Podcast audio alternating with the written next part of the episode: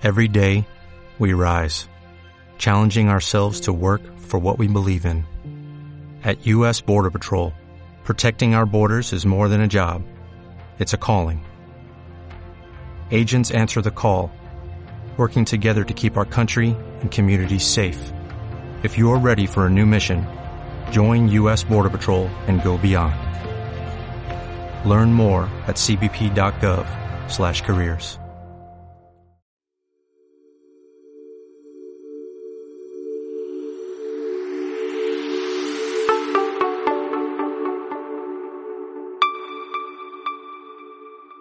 Bienvenidos al podcast Libros en 15 Minutos con Francisco Cugliari, en donde encontrarás un compendio de libros relevantes y de alto impacto en el desarrollo y crecimiento de las personas. Una excelente opción para quienes buscan directamente las ideas y conceptos principales de un libro. Con ustedes su anfitrión, Francisco Cugliari. Hola, te doy la bienvenida a este nuevo episodio del podcast Libros en 15 Minutos y lo dedicaré al libro la inteligencia emocional de Daniel Goldman. Daniel Goldman es un psicólogo, periodista y escritor estadounidense, nacido en California en 1946. Realizó una carrera académica notable, obteniendo un grado de doctorado en antropología en la Universidad de Harvard. Su libro, La inteligencia emocional, publicado en 1995, se mantuvo durante un año y medio en la lista de los libros más vendidos del New York Times.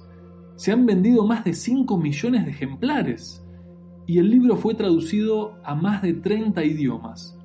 Posteriormente, Goldman escribió Inteligencia Social, que sería la segunda parte del libro Inteligencia Emocional, llegando también a una enorme cantidad de lectores.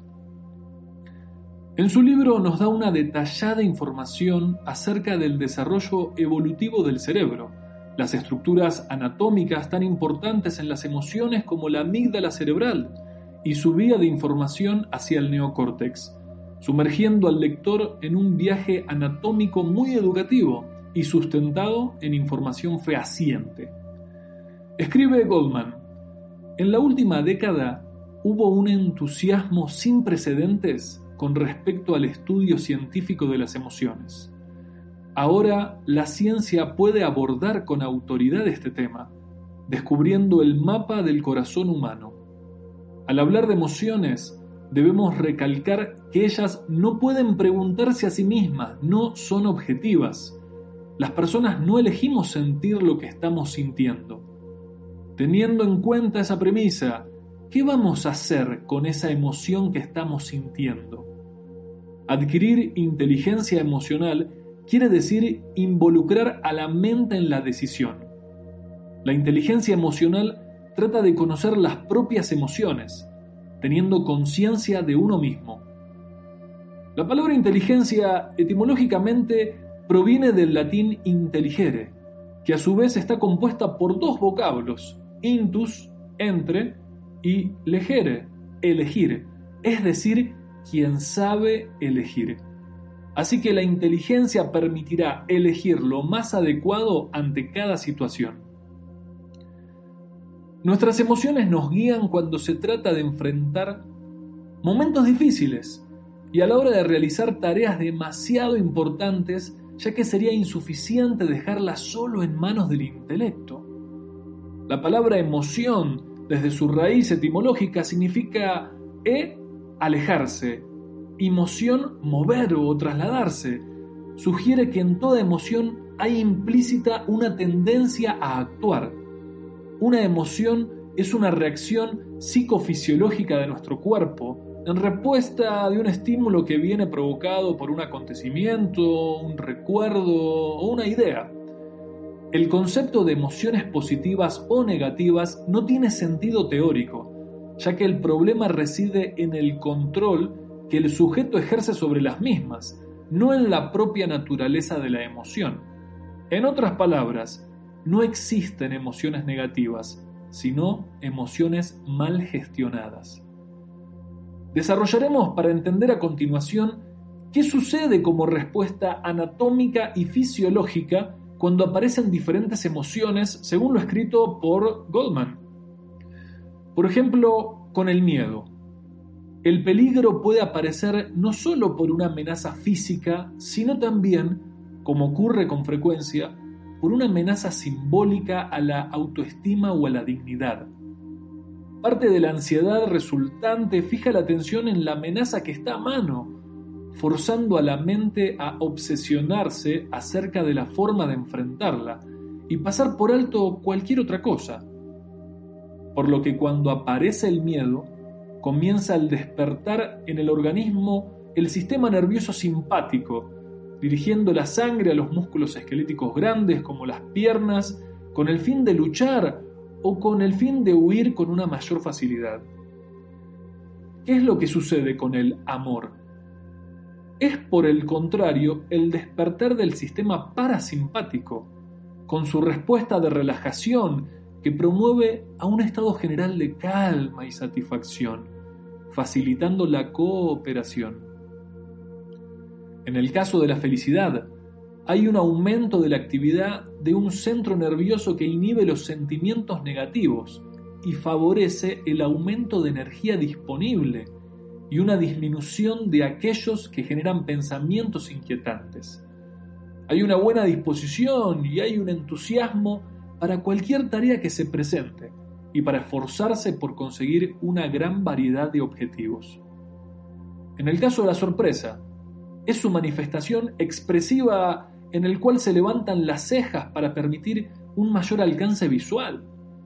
Y este movimiento hace que llegue más luz a la retina, esto con el fin de obtener más información sobre el acontecimiento inesperado, haciendo así que resulte más fácil distinguir con precisión lo que está ocurriendo e idear el mejor plan de acción. Con el desagrado, ¿qué es lo que sucede? Se manifiesta cuando algo tiene un sabor o un olor repugnante, o lo es en sentido metafórico.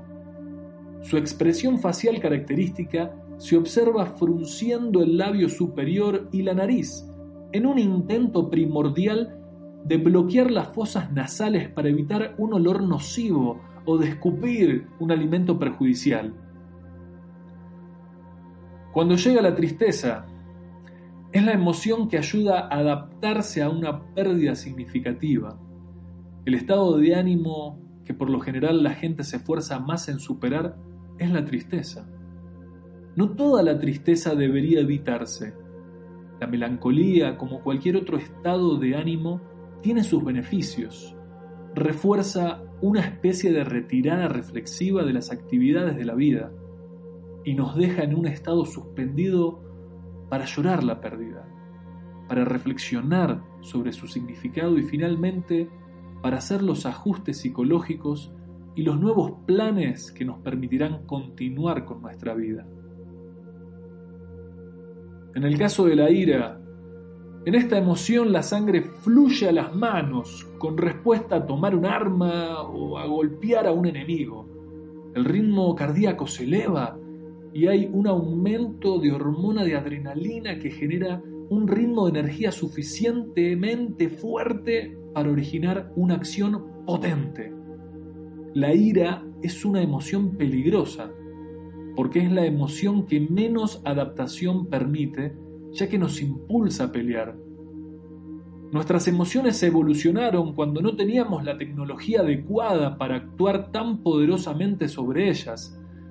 En la prehistoria, cuando alguien sentía furia momentánea y durante un segundo quería matar a alguien, no podía hacerlo tan fácilmente. Pero ahora puede. Cuando Daniel Goldman habla de sentimientos, habla de estados de ánimo que duran mucho más tiempo que una emoción.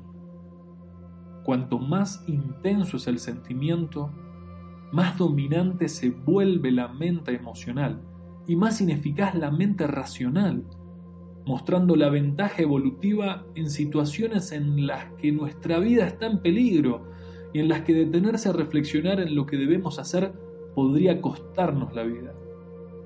La mente emocional es mucho más rápida que la mente racional y se pone en acción sin detenerse ni un instante a pensar en lo que está haciendo. Nuestra mente emocional aprovechará la mente racional para sus propósitos, de modo que encontraremos explicaciones a nuestros sentimientos y a reacciones racionales que los justifiquen. En su libro, Goldman se refiere a Paul Donald MacLean, quien fue un médico y neurocientífico norteamericano, que desarrolló en la década del 60 la teoría evolutiva del cerebro triuno. MacLean nos dice que el cerebro humano consta de tres formaciones en orden de evolución. El cerebro reptiliano, que es el más primitivo. El cerebro límbico, que está a cargo de los sentimientos y las emociones. Y el cerebro neocórtex, el más racional. En el cerebro reptiliano, este es el responsable de la parte más primitiva del reflejo-respuesta está encargado de las funciones básicas vitales para sobrevivir, del instinto de comer y de reproducirse. Este cerebro es el resultado de millones de años de evolución. Regula las funciones fisiológicas involuntarias de nuestro cuerpo. Se ubica en el tallo cerebral y es ajeno a cualquier expresión que tenga que calcular. Cuando el cerebro reptiliano actúa, no importa lógica, razón o sentimiento. Con el cerebro límbico, este es el que crea una historia de aprendizaje y memoria con base en nuestros sentimientos y emociones. Este cerebro tiene una función más compleja que el reptiliano. Debe representar, actúa sobre lo que no tenemos control, pero de cuya existencia somos conscientes.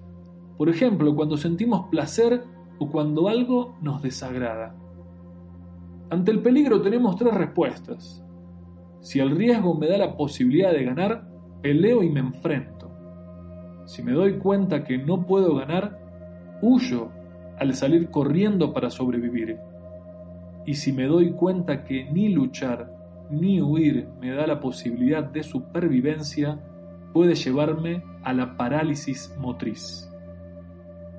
El cerebro límbico, a partir de las experiencias pasadas, interviene en la toma de decisiones, como por ejemplo, en el saber qué comer y qué desechar. Si un alimento provoca enfermedad, el límbico recordará evitarlo en una siguiente ocasión.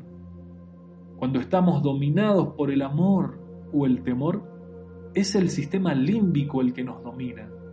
Nos hace actuar y tomar decisiones según lo que sentimos emocionalmente en ese momento específico.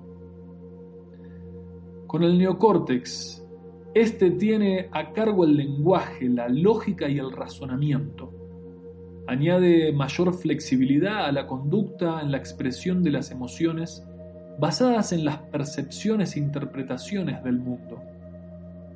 El neocórtex es el que distingue al hombre del resto de los seres vivos permite tener conciencia y controla las emociones, a la vez que desarrolla las capacidades cognitivas, como la memorización, la concentración, autorreflexión, resolución de problemas, habilidad de escoger el comportamiento adecuado.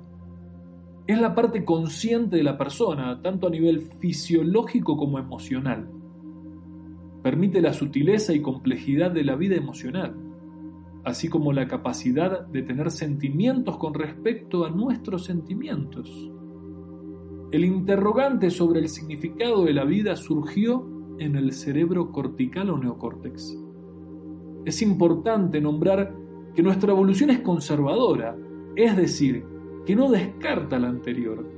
Cada parte evolutiva del cerebro se acopló, interconectó e integró con los anteriores con el paso del tiempo a nivel neuronal bioquímico. Goldman nos dice que las personas optimistas tienen grandes expectativas, inclusive más que las personas que no lo son, teniendo como perspectiva que las cosas saldrán bien en la vida a pesar de los contratiempos y las frustraciones.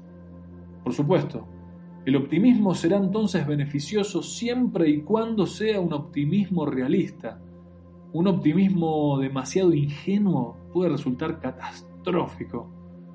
Los optimistas consideran que el fracaso se debe a algo que puede ser modificado de manera tal que logren el éxito en la siguiente oportunidad y abordan las cosas en función de cómo manejarlas en lugar de preocuparse por lo que puede salir mal. Los pesimistas asumen la culpa del fracaso adjudicándolo alguna característica perdurable que son incapaces de cambiar.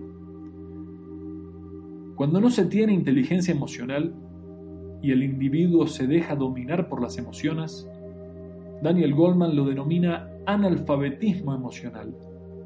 Este analfabetismo resulta muy costoso para el individuo y la sociedad, ya que puede desencadenar situaciones problemáticas como la delincuencia e inadaptabilidad.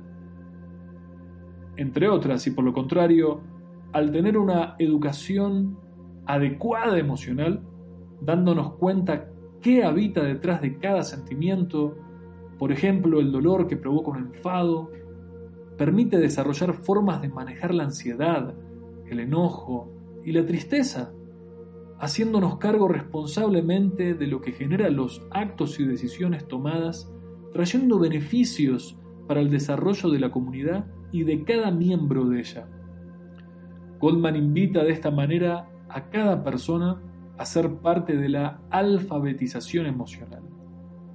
Esta alfabetización tendría como consecuencia el promover el altruismo, que es el procurar el bien de los demás de una manera desinteresada, ya que se desarrollaría cada vez más la empatía como una habilidad para comprender las emociones de los demás, siendo más sensibles a sus necesidades, aumentando así la consideración.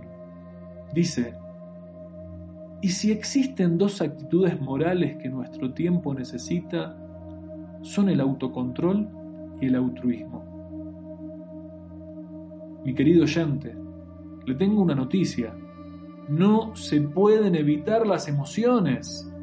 Una actitud mucho más poderosa es aprender a encontrar el significado positivo de ellas y su verdadero valor. Como decía Aristóteles, la clave es utilizar las emociones en función de las circunstancias. El aprendizaje emocional dura toda la vida. Conozcamos nuestras emociones, tomemos conciencia de nosotros mismos y gestionemos de manera inteligente nuestras emociones para recuperarnos más rápido de los reveses y trastornos de la vida. Gracias por acompañarme el día de hoy. Hasta el próximo episodio. Gracias por escuchar el podcast Libros en 15 minutos con Francisco Cugliari. Te esperamos en el siguiente episodio. Ah, y una cosa más, suscríbete y compartí. Hasta la próxima.